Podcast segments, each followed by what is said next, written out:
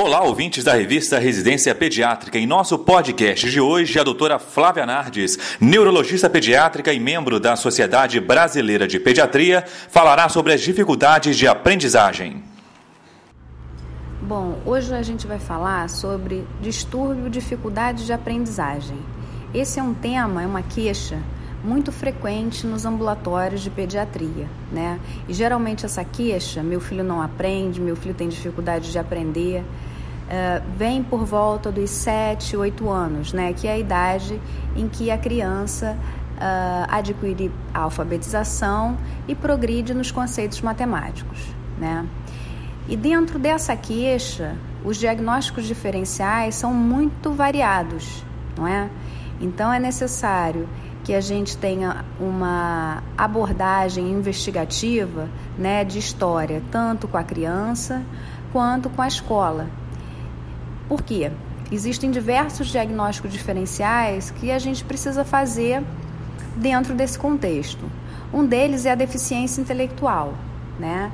que é uma situação na qual a criança ela tem uma dificuldade não apenas no âmbito acadêmico, ou seja, questões relacionadas ao aprendizado do português, da matemática, mas também dificuldades no campo afetivo emocional, né, no campo social, né, e na independência das atividades de vida diária.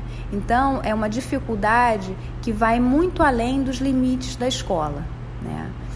Tem também um outro diagnóstico que é a dislexia, né? E os distúrbios específicos da aprendizagem, né? A dislexia é aquele distúrbio específico da aprendizagem relacionado à leitura, né? A decodificação da linguagem escrita.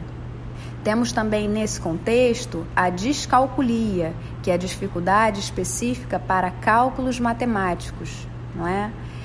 Existe também o TDAH, que é um outro transtorno no qual se verificam impulsividade e desatenção. E são essas características de comportamento que muitas vezes vêm prejudicar o aprendizado na escola, não porque o indivíduo tem uma dificuldade intrínseca da sua capacidade cognitiva, mas porque ele tem um déficit atencional e por isso ele não consegue completar o processo da aprendizagem, né? Porque a aprendizagem ela depende de faculdades como atenção, é, inibição de fatores externos, memória, raciocínio abstrato. Então, quando existe um déficit atencional, todo o restante do processo fica prejudicado, não é?